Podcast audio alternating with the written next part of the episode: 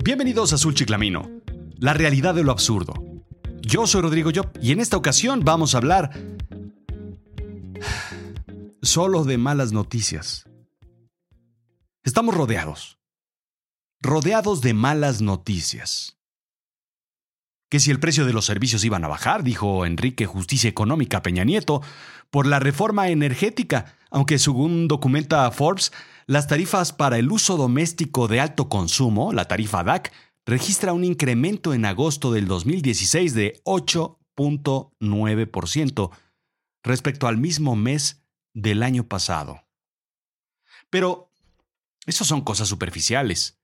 La verdadera mala noticia es que la gaviota no pudo estrenar vestido para el evento de Palacio Nacional del Grito de Independencia. La cosa no está para ir a Beverly Hills.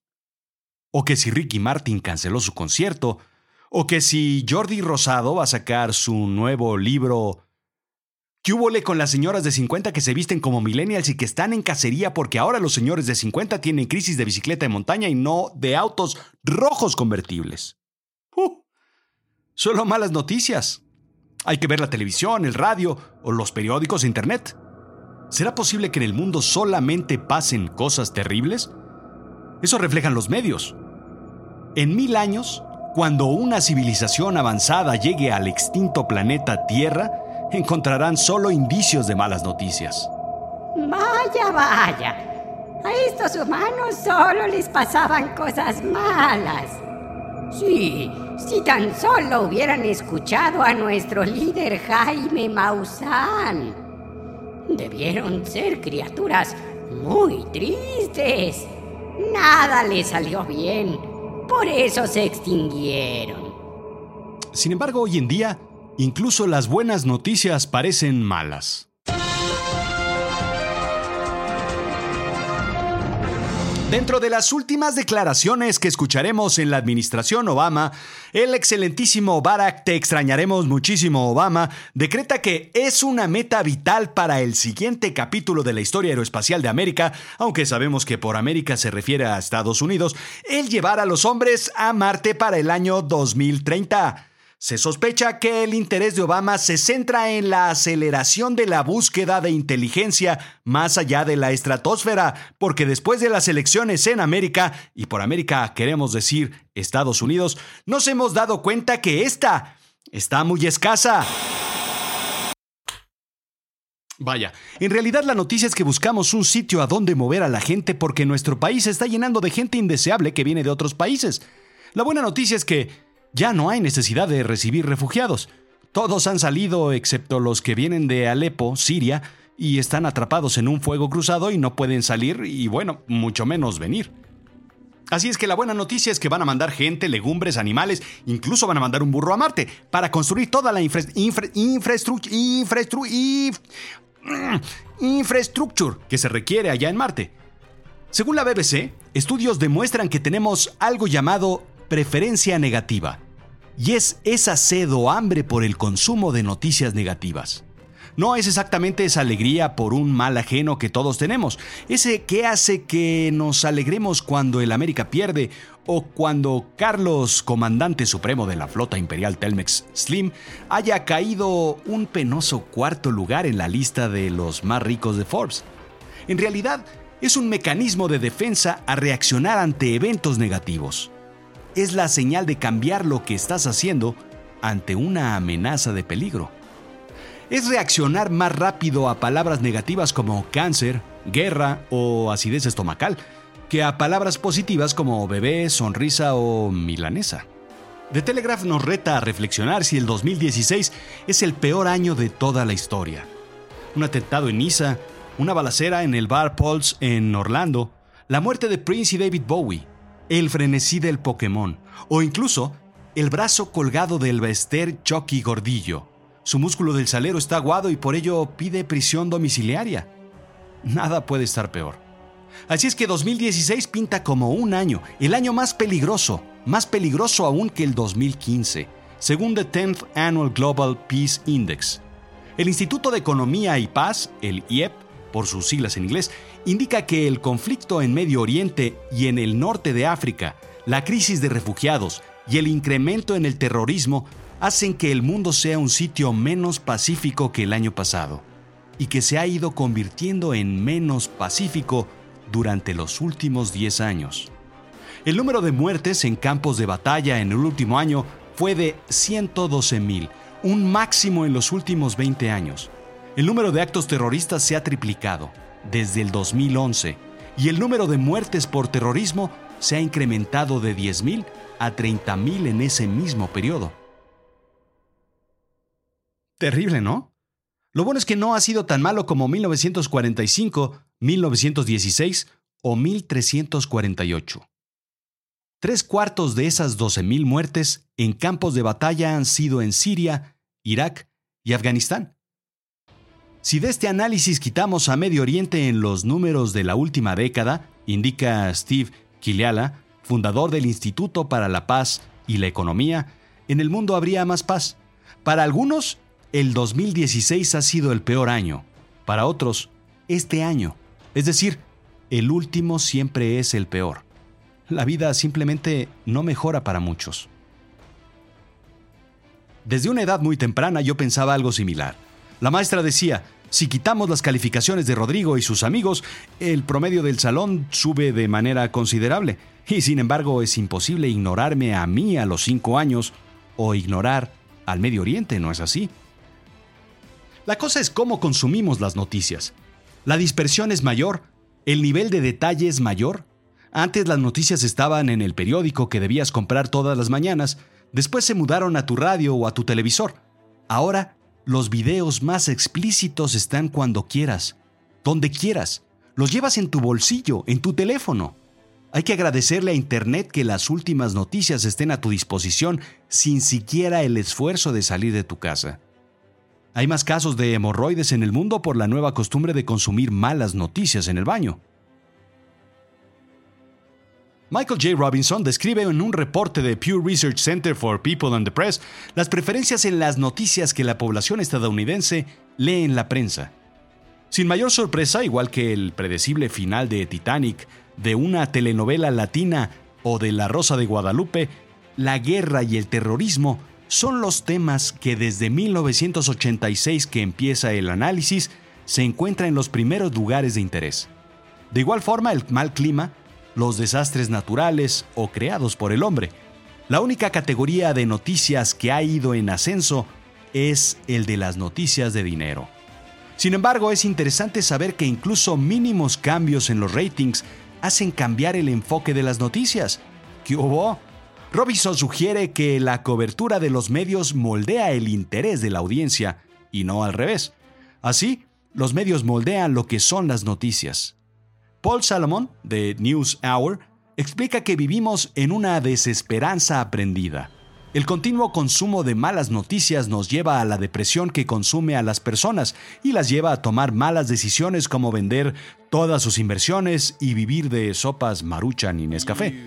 Incluso la gente que no ve televisión o lee periódicos es golpeada con rocas de negatividad mediante las redes sociales y conversaciones informales. Dan Ariely explica en su libro Irracionalidad Predecible que cuando alguien habla de recesión, pensamos que algo debe cambiar aunque nada en realidad cambie. La gente está asustada por perder su trabajo y restringen sus gastos al mínimo. Sus vidas se complican sin una razón específica. Según el libro de Jordi Rosado, ¿qué con la crisis?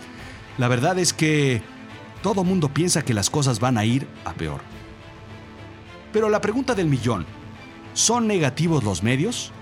Estudios revelan que las malas noticias sobrepasan 17 a 1 las buenas noticias. ¿Por qué?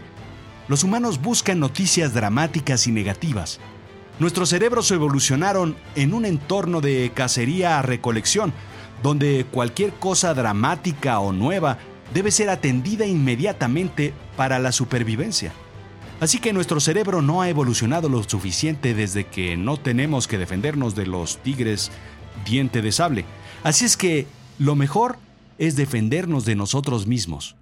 Consumimos noticias negativas y nos creamos miedos y nos defendemos de ellos consumiendo malas noticias, un autoconvencimiento de que el mundo no es tan malo como el mundo de los demás. Nuestras conexiones cerebrales negativas son, por mucho, más sensibles que las positivas. Tendemos a estar más temerosos que contentos. En alguna ocasión hice un experimento. Mi equipo de trabajo me reclamaba que había demasiado optimismo en la oficina. Las cosas no eran tan color de rosa, me decían, y que preferían un ambiente realista. Acordé compartir con ellos toda la información sobre la situación que estábamos pasando en los siguientes dos días. Los clientes en realidad no estaban firmando los contratos a la velocidad o más bien en los tiempos que nos hubiera gustado o que la organización requería. Los ingresos estaban atorados por cobranza. Las contrataciones estaban congeladas por lo que en los próximos meses habría más trabajo para todos. El calendario de Ninel Conde se estaba deshojando. Todo se veía gris. Parecía venirse abajo. La organización bajó su productividad. La gente llegaba más tarde y hacía menos cosas. Casi la gente no hablaba. Los siguientes días cambié la forma en la que me comunicaría con ellos. No estábamos cerrando contratos, pero había una gran lista de proyectos listos para ser firmados. Trabajábamos para desarrollar a más profundidad nuevas propuestas para los clientes. La cobranza no era más que dinero a futuro, y las contrataciones congeladas nos permitían tener ahorros y podríamos separar y clasificar las tareas importantes de las deseables o de las menos importantes. Comprábamos un calendario nuevo de perros haciendo yoga y guardé el de Ninel Conde en mi escritorio. Las cosas comenzaron a hacerse porque, pues, porque se empezaron a hacer. ¿Por magia? No sé, por entusiasmo. El escenario era el mismo. Las noticias eran distintas. Así es que, ¿qué traerá Trump a México, a Latinoamérica, o incluso a Estados Unidos o Europa, o al resto del mundo? ¿Una recesión? Tal vez sí, tal vez no. Depende de qué medio leas. El mejor ejemplo fueron las malas noticias o los titulares del miércoles negro, el miércoles 9 de noviembre en México. Reforma, a temblar. La jornada, Trump sacude al mundo al noquear a Hillary. Milenio, sacudida global. El Universal, gana Trump, sacudida mundial. Excelsior, a temblar. El financiero, Trump, shock. El economista, pesadilla. Donald Trump rompe el pronóstico y gana la presidencia. 24 horas. El mundo en shock. La crónica. Sacudida mundial por victoria de Trump. La razón. Estados Unidos toma la bandera del populismo. eso desgasta a cualquiera. ¿Vivimos en el mundo que queremos? No, definitivamente no. Pero sí vivimos en el mundo que tenemos y no nos queda más que arreglar este mundo. Lo que es cierto es que el dólar no subió por Trump.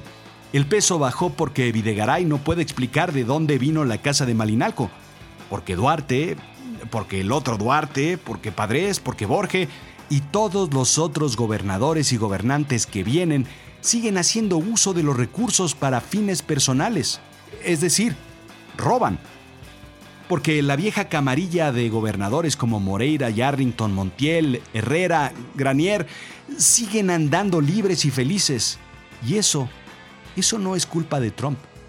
Porque la migración de Estados Unidos es un problema nuestro, porque no podemos darle a nuestros compatriotas una vida digna, por mil razones. Corrupción, robo, evasión de impuestos. Sí, tú que evades y tú que no eres parte del gobierno, también eres parte del problema porque el racismo no es de los gringos a mexicanos o a musulmanes o a mujeres, es de mexicanos a mexicanos también, y no, no voy a describir con mayor detalle, sabes perfectamente bien a qué me refiero, y eso, eso tampoco es culpa de Trump. Porque solo en México existe el uso excesivo de la libertad de expresión y de información, y eso, eso no es culpa de Trump, y mucho peor, Hillary no lo hubiera resuelto. Porque Peña Nieto. Ay, Peña Nieto. Pues sí, ya sabes, Peña Nieto no es culpa de Trump, es culpa nuestra. Porque el programa de Arad fue cancelado y no fue culpa de Trump, al igual que el fin de la producción de los Surus. Trump no va a resolver los problemas de México. Tampoco lo hubiera hecho Hillary, igual que no lo hizo Super Obama o Bush. ¿Desde cuándo llevas esperando al presidente de Estados Unidos que comulgue 100% con México? Que se lleve de piquete de ombligo con el presidente de México, porque tenemos que resolver asuntos en México para ponernos a la altura nosotros de Estados Unidos, de Alemania, de Europa, de Asia, del resto de las naciones. Y eso es el cambio interno. No es algo que resulte de las políticas internas en otro país. No culpes a nadie, no te quejes de nada, ni de nadie, porque fundamentalmente tú has hecho tu vida, decía Pablo Neruda. Así es que hay buenas noticias. Las buenas noticias se transmiten más rápido que las malas. Si nos enfocamos a las buenas noticias, nuestro cerebro adquiere neuronas espejo y desarrolla una perspectiva positiva que puede extenderse a otras personas como virus. Se trata, según los psicólogos, de reprogramar nuestros cerebros a actuar basado en la información positiva. La buena no fue culpa de Peña Nieto que Trump haya repuntado en su campaña por aquella invitación a México. Ni Peña Nieto tiene tanto poder, ni es tan grande. Trump es presidente por culpa, digo, por decisión de los estadounidenses. Ellos votaron. Peña Nieto no. La buena, Trump no moderará su discurso, pero sí lo ajustará a la realidad, y la realidad está muy por debajo de su discurso. La buena, Trump será tan bueno o tan malo como lo hubiera sido Hillary, tan malo como lo fue el anticristo Bush. La buena, el destino del mundo no está en manos de un hombre, porque él no controla ni define lo que tú haces. La buena, México es más grande que Trump. Lo mismo sucede en tu país, cualquiera que sea de Latinoamérica. Es más grande que él. La buena, Hoy nos damos cuenta que el crecimiento de México depende solamente de México. Lo mismo sucede en tu país. La buena. Alec Baldwin hará más apariciones en Saturday Night Live y la marihuana está legalizada en cinco estados de los Estados Unidos. Fíjate, siempre hay buenas noticias. Esto fue Azul Chiclamino, la realidad de lo absurdo. Yo soy Rodrigo Job. Sígueme en Twitter, arroba rodrigo-job. Si te gustó, ponle tu episodio favorito a un familiar, a un amigo o a un enemigo. Recuerda que este es Noviembre Chiclamino. Compárteme. No seas díscolo. Sí, sí, sí, sí, sí, ya sé, ya sé, ya sé, me equivoqué, me equivoqué. Bueno, ni modo, nos equivocamos todos.